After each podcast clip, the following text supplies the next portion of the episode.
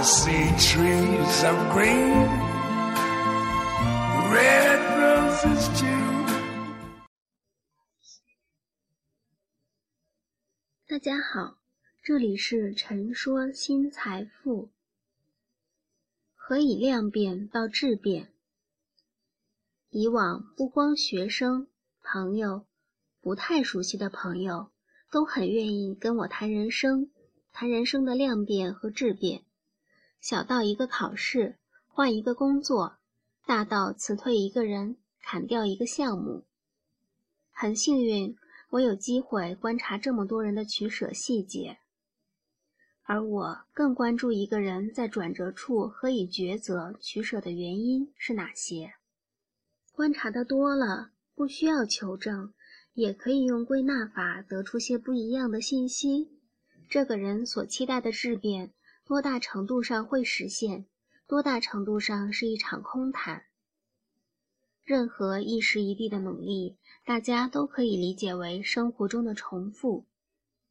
你说它有意义，便是有利于你的目的实现，它就有了意义；你说它没有意义，与你的人生目标不同，它便就毫无意义。如若连个实现的目标也没有，方向也很模糊，你还能清楚地描述出来你一番折腾要追求的结果是什么吗？如果幸运，你知道追求的结果是什么，合适的方法是早晚会出现，质变也将是早晚的事。这般情况，接下来的事也就是跟毅力、跟意志，甚至跟体力息息相关。有多少物理系的学者？打心眼里认可着牛顿三大定律，却不能用任何力学公式解释高速旋转的威力。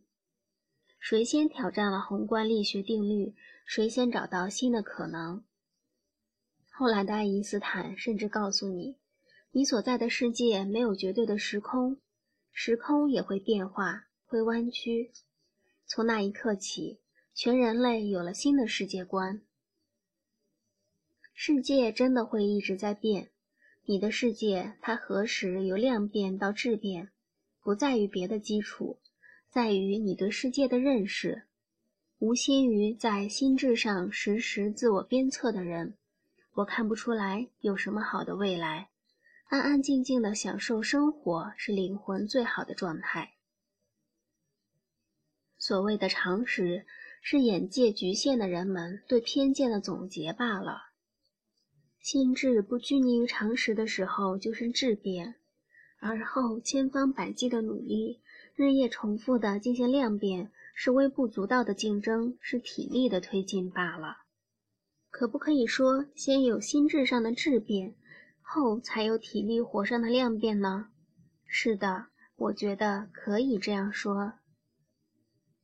文章来自微信布衣春秋，感谢倾听，下次再会。Colors of the rainbow, so pretty in the sky, are also on the faces of people going by. I see friends shaking hands, saying, How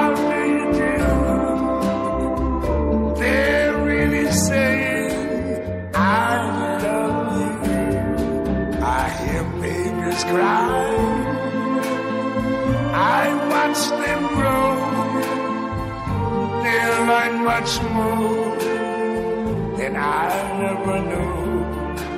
And I think to myself,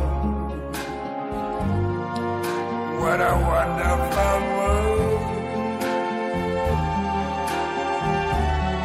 Yes, I think to myself what a wonderful